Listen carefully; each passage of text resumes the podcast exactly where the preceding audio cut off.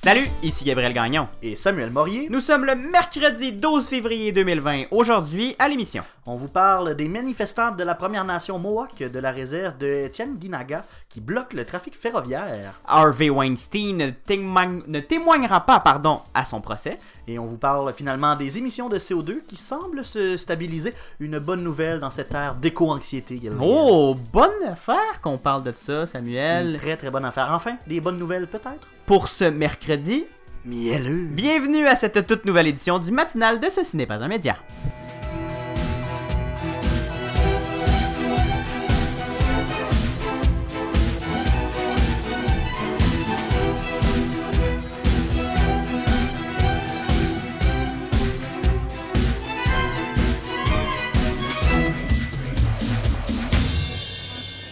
Bon mercredi, Samuel. Allô Gabriel, bon mercredi. Hmm, tu me sembles en quelque forme. Euh, ouais, je on pourrait dire ça. Mettons, euh, ça roule carré. Euh, J'en prendrais un peu de miel. Donc, s'il y a quelqu'un qui nous écoute, euh, qui a du miel, Mercredi passé, t'as dit la même chose. c'est vrai, ben écoute, postez-moi une cuillère de miel, puis la semaine prochaine, je vais la manger en ondes. Écrivez-nous avec. Envoyez-nous des emojis. euh, Ouais, non, j'en aurais besoin un petit peu. ruche là, d'abeilles. euh, le, mon rhume, c'est pas, euh, c'est pas amélioré, Gabriel. En fait, ben, mon rhume s'est amélioré. Mon état s'est détérioré. Je tousse plus. Euh, On va éteindre ton micro. Oui, oui, mais euh, qu'est-ce que tu veux, hein? Il y a pire que ça. Je vais m'en sortir. Je pense que je vais m'en sortir. Il y, a, il y a franchement pire qu'un rhume, Samuel. Ouais, mais en même temps, c'est que je dors pas beaucoup ces temps-ci. fait que j'ai de la misère à combattre ce rythme. Oui, là, euh, ça s'en vient, là, le grand jour. On n'a pas parlé de toute la saison. Ah, puis sais-tu, on, par- on en parlera pas tout de suite. On en parlera pas. tout- On garde la surprise. Écoutez-nous demain. ok, j'aime ça. On commence par contre l'émission? Ah oui, ben il faut, il faut parce que, euh, écoute, on peut pas parler, passer à côté de ça. Ça a été le gros dossier, je pense, de la Mhm. semaine. On en a parlé dans les médias sans bon sens. Euh, ben, en même temps, c'est c'est vrai, c'est c'est quelque chose d'énorme. Il y a des, des, des gens qui bloquent littéralement les voies ferrées de, de Via Rail.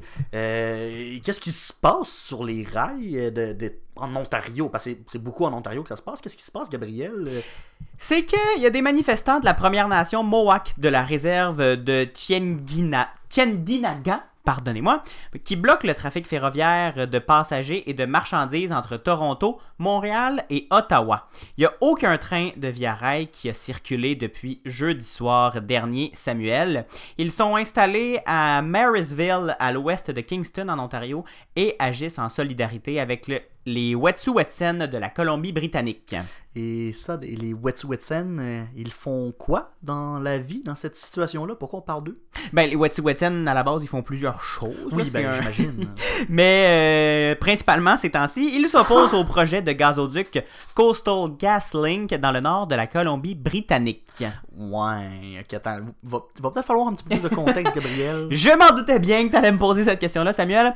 C'est euh, Coastal GasLink, c'est un projet gazier de 6 milliards de dollars qu'on présente comme le plus grand investissement du secteur privé de l'histoire du Canada. C'est énorme quand même. C'est énorme, 6 6 milliards de dollars pour un investissement de, de- dans ce secteur-là, c'est énorme.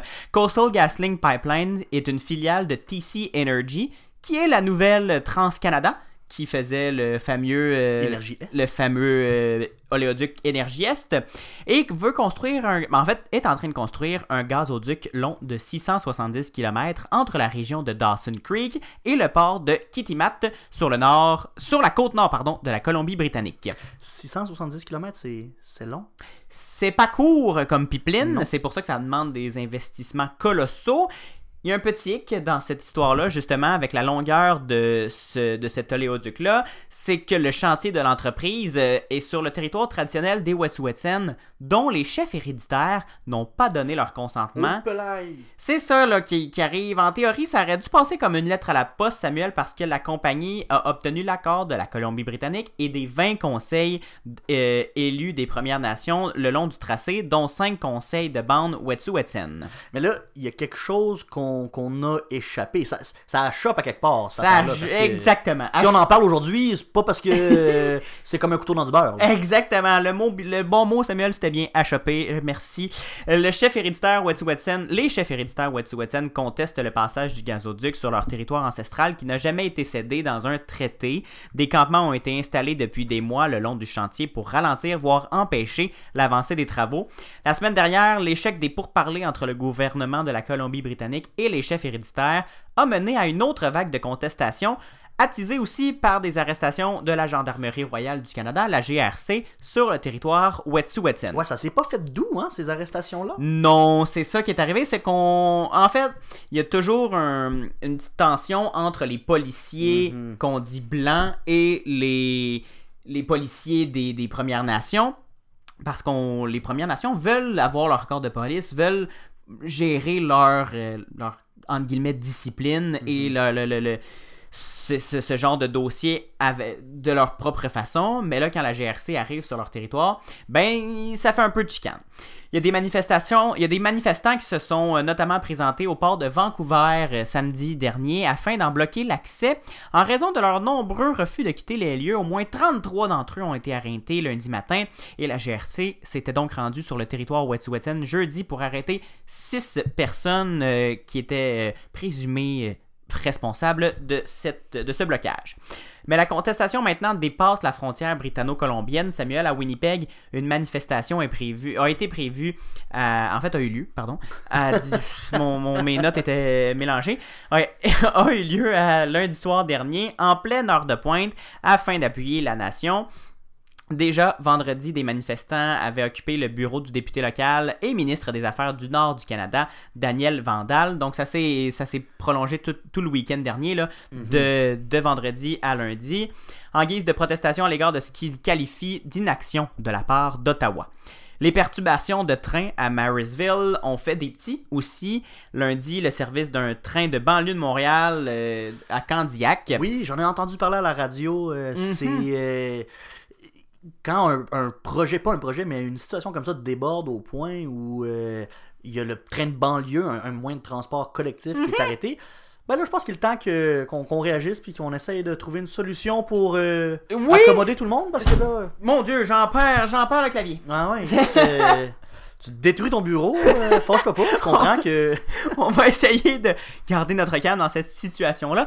Mais oui, tu as raison, parce que justement, ça se passe à littéralement l'autre bout du Canada, Mhm. en, en Colombie-Britannique, et ça a des répercussions en Ontario, dans la région de Kingston, et au Québec, dans la région de Montréal, à Candiac précisément, où on a érigé des barricades pour empêcher les trains de banlieue, les trains d'exo, de faire leur travail, de transporter les travailleurs. C'est rare a des enjeux comme ça qui se passent de l'autre côté du pays, Mhm. qui viennent jusqu'ici puis qui ont euh, qui, qui résonnent aussi grandement que ça.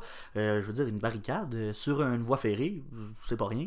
Non, et c'est pas euh, c'est pas rien et c'est pas non plus ce qui est le plus sécuritaire, tu comprendras. Et c'est ce qui fait aussi beaucoup réagir plusieurs personnes parce que ça contrevient notamment aux lois sur le transport ferroviaire, ça Mhm. contrevient à, la- à plusieurs lois sur la sécurité publique et à l'inverse, ça on, on- on dit que ça respecte tous les droits fondamentaux du peuple du Canada, qui sont la libre euh, association et la libre manifestation. Donc, il y, a un- il y a une belle dualité, premièrement, dans, de ce côté-là de, de- de théorique de la chose, la manifestation, est-ce qu'elle est-ce qu'on doit l'empêcher ou non? Et deuxièmement, il y a une tension entre les provinces et le fédéral. Est-ce que ça te surprend, Samuel, ce genre Ah de... mon dieu, j'avais jamais entendu parler de ça. une tension canadienne! ah ben, tu m'en apprends des choses aujourd'hui. un phénomène surprenant dans ce pays, mais euh, c'est que là, il y a les provinces qui disent qu'Ottawa devrait s'en mêler parce que ça, tie- ça tire de la loi sur les Indiens, ça tire du transport interprovincial, qui, est, qui ce sont tous des compétences fédérales, et à l'inverse, le fédéral dit ah ben non, là on a une, une ordonnance de la Cour, on a une injonction, c'est selon aux, aux corps policiers provinciaux de faire respecter les injonctions. Alors, on a un beau jeu Fait qu'il y a personne qui veut prendre la responsabilité puis gérer cette situation-là. Non, parce que ça créerait encore plus de tensions selon les calculs politiques avec les Premières Nations. Parce qu'elles, elles jugent qu'elles ont le droit d'agir comme elles agissent en ce moment. Elles jugent que la situation est assez grave sur leur territoire pour euh, mériter un, un blocage aussi important. Et d'un autre côté, ben, le- les différents paliers de gouvernement disent Ah, mais c'est parce que là, ça bloque les trains du CN. D'ailleurs, le CN a, a parlé que le C pourrait fermer des tronçons complets Oh mon dieu, ça, ça pourrait être très dommageable. Pour l'économie Ben oui, canadienne le au CN complet. qui est un énorme tronçon, un- une chaîne d'approvisionnement qui est Mhm. gigantesque pour le pays. Écoute, euh, Exactement. Le- par voie de communiqué, là, le CN a dit euh, qu'il serait contraint d'interrompre sous peu ses activités sur des parties importantes de son réseau canadien, sans préciser l'ampleur de ces tronçons. Donc, le CN a bénéficié d'une injonction de la Cour pour faire sortir ces manifestants-là de leur territoire, parce que fondamentalement, ces rails-là appartiennent au Canadien national. Et le, ce serait donc au corps policier, soit à l'On- l'Ontario Provincial Police ou à la Sûreté du Québec, dans le cas, dans le- le cas de Candiac, d'agir. Mais François Legault affirme que la sûreté, ce n'est pas la Sûreté du Québec de, Bon, d'intervenir. Non, c'est, ça, c'est beaucoup de, de dossiers entremêlés, tout ça. Ça serait plutôt aux peacekeepers de, d'agir, qui sont les policiers de. qui est la police de Kanawaki.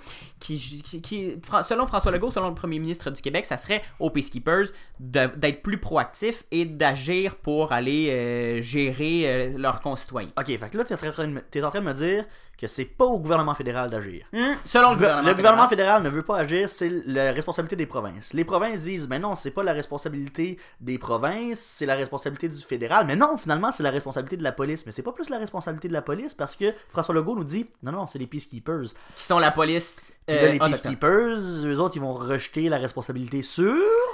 Sur, c'est leur droit de manifester paisiblement et pacifiquement sur les rails du CN. Et on n'est pas sorti du bois. On n'est pas sorti de l'auberge, Samuel. Et là, depuis la semaine dernière, il n'y a rien qui a bougé. Il n'y a aucun train via rail entre Montréal, Ottawa et Ottawa et Toronto qui n'a Ah, mon Dieu. quitté gare. La, la communauté d'affaires euh, qui doit. euh, Va prendre l'avion. Ouais. oui, non, c'est. Mais, Ben, c'est une alternative, mais en même temps, euh, c'est pas. euh, mais c'est. On, on rit, mais c'est. c'est pas drôle parce qu'il y a des gens qui avaient acheté des billets de train qui ont dû se, se- se virer de bord à la dernière minute ben, il y en a beaucoup qui, qui font cet axe-là, Montréal-Toronto en Mhm. train. Mhm. Euh, je veux dire, c'est quand même deux centres d'affaires, deux centres économiques euh, majeurs du pays. Les deux plus gros du pays. C'est les deux plus gros du pays. Fait qu'il y a tout le temps un, un- un déplacement constant de ces deux villes-là. Le- le- les chemins de fer à cet endroit-là, c'est primordial pour Mhm. un, un bon roulement de l'économie. Il y a des gens, Samuel, qui ont pris des Uber en groupe Et pour faire le trajet pour se re- pour euh, Ça existe-tu un autobus Uber? Ah, je sais pas, mais c'était des vannes euh, Uber euh, Ça qui- doit coûter cher. Oui, mais ils se sont mis en groupe et ils ont payé la note Ouais, mais en parce même que temps, une vanne, je veux dire, ça peut pas être plus que- qu'un certain nombre. moi. Oui, exactement. Je veux dire, euh, si, euh, si t'es 6 dedans, mettons, là, tu réussis à te squeezer pas mal, t'es 6, ça doit quand même te coûter euh, Un bras puis une jambe. un bras puis une jambe, ça te coûte pas mal plus cher qu'un train- qu'un billet de, de- de train. Oui, même mais- d'avion. Ben, c'est parce que c'est pas donné non plus des billets d'avion euh, Montréal-Toronto. Mais bon, a- c'était dans un reportage que j'ai regardé dans le cadre de mes recherches. En même temps, Mais- ils ont bien le droit de faire ce qu'ils veulent. Oui, c'est c'est pas Qui suis-je pour juger les Uber et les gens qui veulent prendre un Uber de Toronto à Montréal? Faites-les, faites-les si vous voulez. Mais je pense pas que c'était de Toronto à Montréal. Je pense que c'était plus de Toronto à Ottawa. Ah, là, ok, ou de... ah, ok, ouais, ça a plus d'allure de bord. Oui. Là, je pensais que c'était Toronto-Montréal, je l'ai trouvé un peu, euh, un peu craqué sur le bord. hein. Mais non, mais je dis ça, mais je le sais pas exactement à leur destination, Samuel. je le sais juste que c'était sur l'axe. Peut-être dans le fond, juste sous Saint-Hubert. Mais bon, tout ça pour dire que tu as raison. Le fédéral dit que c'est pas aux provinces, que c'est pas au fédéral d'agir, c'est aux provinces. Le pro- les provinces disent que c'est pas aux provinces d'agir, c'est au fédéral. Les, les- tout ce beau monde-là s'entend pour dire ah ben finalement c'est peut-être La les- police. la police euh, des Premières Nations. Et eux autres semblent dire ben on va les laisser faire tant qu'il n'y a pas de grabuge. Et donc là on se trouve devant une situation où ni le Canadien national qui est un acteur économique assez important au pays euh, ne peut pas bouger et Via qui est un acteur de transport euh, de personnes assez important aussi ne peut pas bouger. Donc là en ce moment, au moment d'enregistrer cette émission qui va être diffusée mercredi, on n'a pas d'autres développements. Est-ce que au moment où vous allez écouter cette émission, il va y avoir eu des mouvements? Parce que la police provinciale de l'Ontario a annoncé qu'elle allait bouger dans, dans les prochaines heures, là, au moment où nous on enregistre. Est-ce que ça va être fait? On le sait pas. Est-ce qu'il va finalement avoir des négociations avec la partie, l'autre partie? On le sait pas. Ben, c'est nécessaire tout ça parce que c'est pas une situation qu'on peut laisser traîner trop longtemps parce que les conséquences économiques et, et sociales vont se faire sentir incessamment. là. Fait Mhm. faut, il faut absolument que les différents paliers de pouvoir s'entendent, que les, les, les, les corps de police aussi s'entendent sur quelque chose parce que on peut juste pas laisser cette situation-là continuer comme elle, comme Oui, elle on, fait peut pas laisser ça mourir de sa belle mort, comme Non, on dit. Puis je pense pas que les euh, on va lâcher prise non plus du côté des, des nations euh, Non, mais- leur point se, se, se vaut aussi. Mais ce qui, est, ce qui est surprenant aussi, là, je le rappelle, c'est que les conseils de bande de ces Premières Nations-là avaient accepté ce projet-là. La Colombie-Britannique, qui est une province qui se veut verte avec son gouvernement euh, néo-démocrate, euh, approuve ce projet-là parce qu'elle dit c'est du gaz naturel, ça va euh, aider à diminuer les, les, les, les émissions de gaz à effet de serre, ou ça va c'est mieux que du pétrole lourd. On dit souvent que le gaz naturel est l'énergie de transition. Exactement. Donc, on, ce projet-là était supposé se pa- passer comme une lettre à la poste, mais visiblement, il y a des gens que ça l'a fâché. Hmm. Et là, c'est dépassé complètement le, territoire euh, britanno-colombien et on se retrouve dans l'ouest canadien, pas dans l'ouest, dans l'est canadien, à avoir des, des conséquences euh, un peu euh, bousculantes, si je peux me permettre. Merci beaucoup, Gabriel, pour ces éclaircissements fort intéressants. On va aller prendre une courte pause si vous Mhm. nous écoutez à la radio à Sherbrooke. On part deux minutes, là, le temps de passer quelques messages publicitaires. Si vous nous écoutez en balado, on est là dans 30 secondes là, avec vous pour vous parler ben, du procès de Harvey Weinstein. Ça fait longtemps qu'on n'a pas parlé de ce monsieur-là. Ça fait longtemps, je En même pense. temps, euh, c'est pas une mauvaise chose. Ouais, non, on n'est pas obligé d'en parler à tous les jours, mais là, il y a des développements, là. Oui, des, ouais, des trucs intéressants. Tu vas nous en parler au retour de la pause. À tout de suite. Vous écoutez le matinal de Ceci n'est pas un média. En ondes du lundi au jeudi dès 7h en balado. Et de 9h au CFAC 88.3 FM à Sherbrooke. Abonnez-vous au balado sur Apple Podcast, Spotify, Google Podcast et sur la plateforme Anchor pour ne rien manquer. On se rejoint aussi sur Facebook au facebook.com CNPUM et sur Instagram CNPUM baramba balado. Samuel, le mouvement hashtag MeToo euh, a, a fait, a fait beaucoup de bruit et ça part d'un être particulier. Oui, oui, puis écoute, selon les nombreuses rumeurs Oui. euh, de plus de 80 femmes, Ah oui? cet être dégueulasse aurait commis... euh, Un éditorial. Ah oui, euh, il- aurait fait des, des gestes et des. Il y aurait eu vraiment un comportement plus qu'inapproprié. Et c'est de ce. De ces révélations choc qui est parti le mouvement MeToo, Mhm. on s'en souvient, ça a fait brasser euh, beaucoup de choses. Ça a été long avant qu'on ait un procès, des accusations qui soient formellement déposées, mais là, c'est commencé depuis quelques temps. Le procès de Weinstein euh, a commencé, et là, dès le début, on se doutait qu'Harvey Weinstein n'allait pas. Weinstein, Weinstein. Ouais, prononcez-le comme vous voulez, rendu là. Hein. Je pose la question, c'est une question ouverte. C'est pas, pas bien important. Est-ce qu'il mérite vraiment qu'on s'attarde à la prononciation de son nom? Je ne crois Il pas. est innocent jusqu'à preuve du contraire, je te le rappelle. C'est bien vrai, c'est bien vrai. Donc, euh, on se doutait qu'il allait pas se prononcer, qu'il allait pas vouloir témoigner à son propre procès parce Mhm. que on se rappelle qu'aux États-Unis, les gens qui euh, font face à des accusations euh, euh, puis qui ont un procès ont le droit de ne pas témoigner pour ne pas s'incriminer. Mhm. On dit souvent Le- I plead de, de fifth. Mhm. C'est exactement ça. Le cinquième amendement des États-Unis leur permet de ne pas parler pour ne pas s'incriminer. Et donc, on a su euh, que, euh, pa- par contre, pendant les premiers développements, les, les avocats de, de, de la défense essayaient de faire planer le doute, comme quoi il allait peut-être témoigner finalement, ou on essaie de jouer une petite game peut-être de, d'intérêt public ou, ou je ne sais trop. Mais finalement, là, c'est officiel. Le principal intéressé ne témoignera pas. Ce qu'on a su, c'est que les avocats, ces avocats lui ont conseillé de ne pas témoigner parce que ça en avalait seulement pas la peine Hmm. de témoigner. En fait, du côté de la défense, on Parce dit- que s'il témoigne, il va être euh, obligé de dire la vérité, juste la vérité, toute la vérité. Donc s'il y a des questions qui sont reliées, en... ça peut laisser présumer Ben, quelque écoute, chose. J'ai. C'est ce que je me suis dit aussi, mais de ce que j'ai lu et compris, j'ai pas l'impression que c'est pour ça qu'on lui a dit de ne pas témoigner. Parce qu'en fait, les, les- ces avocats lui ont dit que les procureurs n'ont pas réussi à présenter un dossier au-delà de tout doute raisonnable. Donc on dit que ce que la, la, la, la, la- la La, la- la- la poursuite. la poursuite propose, c'est pas assez pour justifier une accusation puis une condamnation. On dit que ce qu'on propose, Donc, il y c'est a une toujours un- stratégie de la défense. ça serait une de- stratégie de la défense de ne pas témoigner. Mais depuis le 22 janvier, on a six femmes qui ont témoigné au procès de Weinstein. Elles ont toutes affirmé qu'elles avaient été agressées sexuellement. Au total, c'est plus de 80 femmes qui accusent Weinstein d'agression sexuelle, mais il est seulement jugé pour deux pour le moment. Donc un viol supposé sur une aspirante actrice en 2013 et un cunilingus forcé en 2006 sur une assistante de production.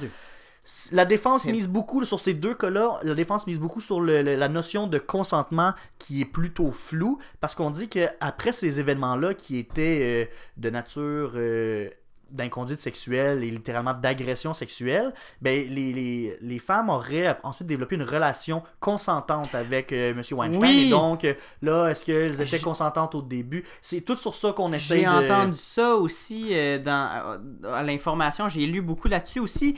On, on présente les présumées victimes Mm-hmm.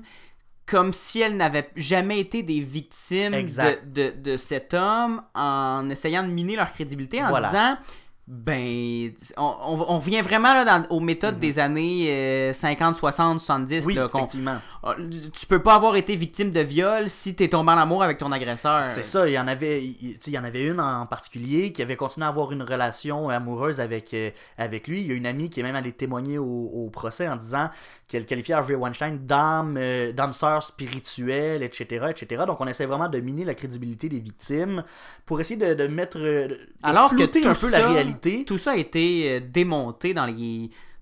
Pas juste dans les dernières années, là, mais Mhm. au cours des, des, des, des procès et, et tout. Il y a plusieurs experts et plusieurs psychologues qui disent Mais non, c'est très possible d'avoir été violé, violenté Mhm. et de quand même. Le syndrome de la femme battue, c'est pas un, un secret pour personne. Là. Et ben c'est ça, il y a, là il y a des psychologues qui sont allés euh, témoigner, des psychiatres qui ont dit qu'effectivement c'est possible ensuite de développer des sentiments après tout ça, mais on a aussi euh, euh, mis de l'avant la- l'hypothèse que ces femmes-là se sont collées à Weinstein pour essayer de... parce qu'on leur avait promis de faire avancer leur carrière, donc euh, il y a tout ce côté-là qui, qui, qui joue. Donc en ce moment, c'est des discussions dans le procès à savoir euh, qu'est-ce qui s'est vraiment passé, est-ce que le consentement était là ou pas, c'est pas clair, on essaie de, de tout démystifier ça, mais ce qu'il faut savoir, c'est que même si ce procès-là, par exemple, est annulé ou euh, qu'on déclare Weinstein non coupable, ce n'est pas terminé, sa saga judiciaire. Il y a un autre procès qui l'attend à Los Angeles ensuite, où il y a d'autres accusations qui seront euh, déposées. Ah Il oui! Il y a aussi une plainte qui a été déposée au civil. Mais il y a plusieurs pla- plaignantes qui ont accepté de régler à l'amiable cette plainte civile-là, mais il en reste quelques-unes qui veulent aller euh, devant les tribunaux euh, civils pour euh, régler la, la situation. Et si jamais c'est le cas, Weinstein sera obligé d'aller témoigner parce qu'au civil, tu ne peux pas plead Ah. the fifth. Tu ne peux pas décider de ne pas Ah, témoigner, tu es obligé d'y aller. C'est pas euh, comme un procès, euh, le, le- le-. The People versus. euh, Parce que c'est pas des accusations criminelles. D'accord. Donc, je savais pas ça qu'il y avait un autre procès en attente au... en Oui, là, Californie, pour l'instant, on, on attend que ce procès-là se termine. à New York? En, oui, à New York, et ensuite, on va probablement aller en Californie pour un autre procès. Oh mon dieu, il est pas sorti de l'auberge, ce- cet homme.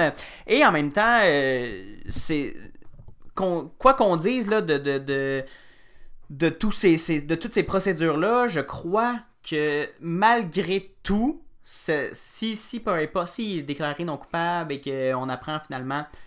J'extrapole, je fais de la, de la justice fiction, qui est déclaré non coupable et tout, mais ça l'a quand même permis ça l'excuse rien et ça ne, ne- ça ne règle en rien le problème de, de, de ces femmes-là qui ont été peut-être euh, agressées, mais ça l'a permis, ce, ce mouvement MeToo, de libérer la parole de tellement de personnes. Absolument. On a enfin enlevé un tabou du milieu euh, artistique aux États-Unis. Il y avait quelque Ben- chose qui se passait, là, ça a brassé la cage. Puis je pense que des comportements comme ça, ben, ça peut plus avoir lieu sans que quelqu'un. Ben, même pas juste aux États-Unis, là, au Ben, Canada, partout, le, exactement. le hashtag moi aussi. C'est le- plus grand que les États-Unis, tout ça.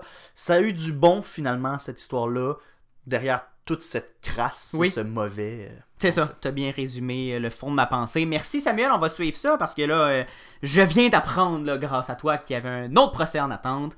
Donc on va, on va suivre ça avec euh, attention. Merci Samuel. On va terminer, Gabriel, le dernier sujet, euh, gros sujet Mhm. de notre émission. On parle d'une bonne nouvelle. hein. On, on parle des émissions de gaz à effet de serre sur la planète qui se stabilisent. Est-ce qu'on est en voie d'atteindre un certain objectif, peut-être? Oh! C'est encourageant. C'est encourageant, c'est ça. Là, je veux pas m'avancer sur on, on est en train de sauver le monde, mais on, on serait peut-être un petit peu sur la bonne voie parce qu'après deux années de hausse, les émissions de CO2 liées à l'usage de l'énergie se sont stabilisées dans le monde en 2019 grâce notamment au développement des énergies renouvelables dans les économies développées. C'est ce qu'a indiqué l'Agence internationale, l'Agence internationale de l'énergie où je, je me suis enfargé parce que tu faisais des... Oui, ben, on, on est en balado, on le voit pas, mais j'ai applaudi Oui. euh, silencieusement.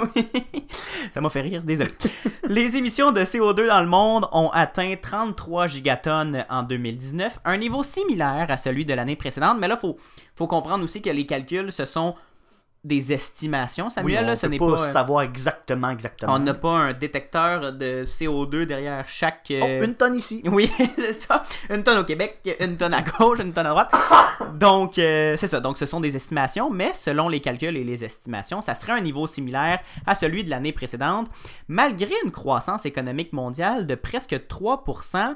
C'est, euh, c'est- on prévoit là, de- normalement on associe la croissance économique à une croissance des gaz à effet de serre, Mhm. mais justement l'agence là, cite comme raison de cette sa- stabilisation-là le développement des énergies renouvelables, donc principalement l'éolien et le solaire, le passage du charbon au gaz naturel, on en parlait, Oui. du, de- de- du pipeline euh, en Colombie-Britannique, qui est un- une énergie de transition vers quelque chose de beaucoup plus propre encore, et davantage de production issue du nucléaire dans les économies développées. J'ouvre les guillemets. Nous devons à présent travailler dur pour nous assurer que 2019 reste un pic définitif dans les émissions de CO2 et pas seulement une nouvelle pause dans leur croissance. C'est ce qu'a commenté Fatih Birol, directeur exécutif de l'Agence internationale de l'énergie. Nous avons aussi les technologies nécessaires pour y parvenir. Nous devons toutes les utiliser, a-t-il aussi ajouté. Une météo plus douce dans plusieurs pays serait aussi responsable de ce ralentissement et, de, de- et un ralentissement de la croissance économique euh, prévisible pourrait aussi permettre une dimi- euh, soit une autre stabilisation ou une légère diminution des émissions. Par pays, Samuel, je le sais que tu veux le savoir. euh, Oui, c'est qui les meilleurs en termes de baisse? Ben, je vais commencer par les. Oui, c'est ça, par les meilleurs, parce que j'allais dire les pires pollueurs, mais. Ben, C'est les pires. conséquemment, ce sont les pires également. Les mais- pires pollueurs sont aussi les, ceux qui ont enregistré la meilleure euh, performance, qui ont enregistré la baisse la plus importante, avec un recul de 2,9% des, to- de- des émissions de gaz à effet de serre, soit 140 millions de tonnes de moins de CO2 Et ça, c'est les États-Unis? c'est les États-Unis, oui. Dans l'Union européenne, les émissions se sont repliées de 5%, moins 160 millions de tonnes. Le gaz naturel a produit plus d'énergie que le charbon pour la première fois, souligne aussi l'Agence internationale de l'énergie. De leur côté, les émissions du Japon ont reculé de 4% après le récent redémarrage de réacteurs nucléaires et dans le reste du monde, les émissions ont par contre augmenté de 400 millions de tonnes, une hausse principalement due aux centrales à charbon en Hmm. Asie. On n'est pas... euh, donc, ce qu'on peut voir, Samuel, en résumé, c'est que les économies développées se tournent de plus en plus vers justement soit des énergies de transition, soit des énergies renouvelables, mais que on, peut encore associer le- la croissance économique et augmentation du Mhm. niveau de vie avec euh, augmentation des gaz à effet de serre. Les- L'Asie qui, qui a une économie en pleine, pleine croissance. Mais ce qu'on voit surtout, c'est c'est le charbon là, qui, qui est dommageable beaucoup. Les centrales au charbon en Asie vient vraiment contrer tous les efforts qu'on peut se faire. Je suis pas en train de dire que c'est de la faute de l'Asie, mais, je contre- mais je suis en train de dire que le développement de l'énergie au charbon, C'est peut-être là aussi qu'on fait le plus d'efforts, Samuel, parce Oui. qu'en Chine, on, essa- on a d'énormes problèmes de qualité de l'air. Si c'est. Peu importe, là, moi, ça me dérange vraiment pas si euh, la Chine remplace ses euh, centrales de charbon en raison de la qualité de l'air et non pour protéger l'environnement. Ça fait quand même protéger l'environnement. oui, ben, Donc, c'est par la bande. mais- On est en train de euh, moderniser cent- les, les centrales en Chine et euh, on est en train de, de faire une transition aussi beaucoup vers l'éolien et le solaire dans, ces, dans les pays de l'Asie, de la région chinoise. Mais c'est encourageant. On voit que croissance économique, ça veut pas. En fait, ça- ce qu'on voit, c'est une euh, stabilisation ou une diminution des gaz à effet de Depuis serre. deux ans. Ça veut pas dire une décroissance économique. On est capable de faire les deux, de, de faire une croissance économique tout en diminuant Oui, ben, émissions de CO2. euh, ce reste à voir si on va être capable de vraiment diminuer Oui. les émissions parce que là, sont stabilisées, mais ça fait deux ans que c'est le, le- le même niveau. Est-ce qu'on va réussir à se rendre à 30 tonnes à 28 tonnes, gigatonnes par, par contre, euh, excusez-moi. Mais est-ce qu'on va arriver à, à- à vraiment diminuer de façon euh, forte ces émissions-là? Ça reste à voir. Mais pour le moment, on a atteint peut-être un plafond. C'est encourageant, c'est encourageant, c'est ça, c'est une bonne nouvelle. On espère que ça va euh, rester ainsi et aller en s'améliorant, Samuel. Samuel, on termine cette émission avec le segment euh, de ce qu'il faut savoir aujourd'hui, les nouvelles, les dernières nouvelles qu'on doit savoir absolument avant de commencer notre journée. Je vous l'annonce, c'est Bernie Sanders qui a gagné la primaire démocrate au New Hampshire. Quelle surprise. Oui, c'est ça, suivi de Peter Buttigieg et de Amy Klobuchar. Ah ben, du Minnesota elle qui, elle? qui cause, ben c'est ça, elle cause un peu la surprise en étant aussi forte dans, dans les résultats parce que Bernie Sanders euh, gagne ça avec 26,2%, là, à peu près, là, les chiffres sont encore en train de changer un petit peu au moment où on enregistre. Buttigieg est à 24,1%, Klobuchar à 19,6%. Quand même. Donc, il y a une bonne, il y a- une petite marge là, de, de- de compétition. Et Warren euh, est très très loin de tout le peloton de tête avec 9,6%. Ouh là là. Biden est cinquième euh, avec des, des scores euh, minimes. C'est assez euh, décevant pour le, clan- le clan Biden. Il fait 8,3% de, de, de suff- au suffrage de, de cette euh, Aïe, aïe, primaire. aïe. Ouh, ça va pas bien. Non, ça va pas bien. Donc Bernie Sanders qui euh, remporte cette primaire démocrate au New Hampshire. Les Canadiens en Chine ont été rapatriés, Gabriel. Tout le monde est en sécurité et en quarantaine pour euh, 14 jours sur une base militaire en Ontario. L'épidémie serait en train de se stabiliser en Chine, mais a déjà tué 1113 euh, personnes et contaminé 44, euh, 44 600 personnes dans le pays. Et ça, ça équivaut à 0,003% de la population chinoise. C'est pas encore... euh, Oui, c'est pas. euh, Ben, c'est Le chiffre paraît gros, Ben, c'est beaucoup de personnes. c'est beaucoup de personnes, mais sur la- la, la masse. la masse de la population, c'est pas si pire. Inquiétez-vous pas, la Chine va pas disparaître. Et euh, nos Canadiens sont maintenant en sécurité, sont, sont dans les mains de l'armée canadienne sur une base militaire. Ils devraient- je pense qu'ils sont bien traités, là, ils ont des repas chauds. euh, ça devrait bien aller. C'est ce qui conclut cette édition du 12 février du matinal de Ce, ce n'est pas un média. Merci beaucoup, Samuel Morier. Ben, merci à toi, Gabriel Gagnon. Et on remercie euh, Sacha Coyot-Lemire euh, pour, la, pour la recherche à cette émission aussi. Samuel, on se retrouve demain? Oui, 7h en balado, 9h sur les ondes de CFAC 88.3 à Sherbrooke. Demain, c'est le jeudi festif. Oh que oui. On devrait avoir beaucoup de plaisir. En attendant, bien sûr, suivez-nous sur Facebook, euh, ce, ce n'est pas un média, et CNPUM baramba balado sur Twitter et Instagram. Et là, on va dévoiler quelque chose bientôt, une adresse euh, web. euh, Suivez-nous. ben, on- Peut-être demain, peut-être la semaine prochaine, on verra. Mais on vous- Surprise, surprise. Oui, c'est ça. On vous laisse euh, languir un petit peu. À demain, Samuel! À demain. Bon mercredi miel.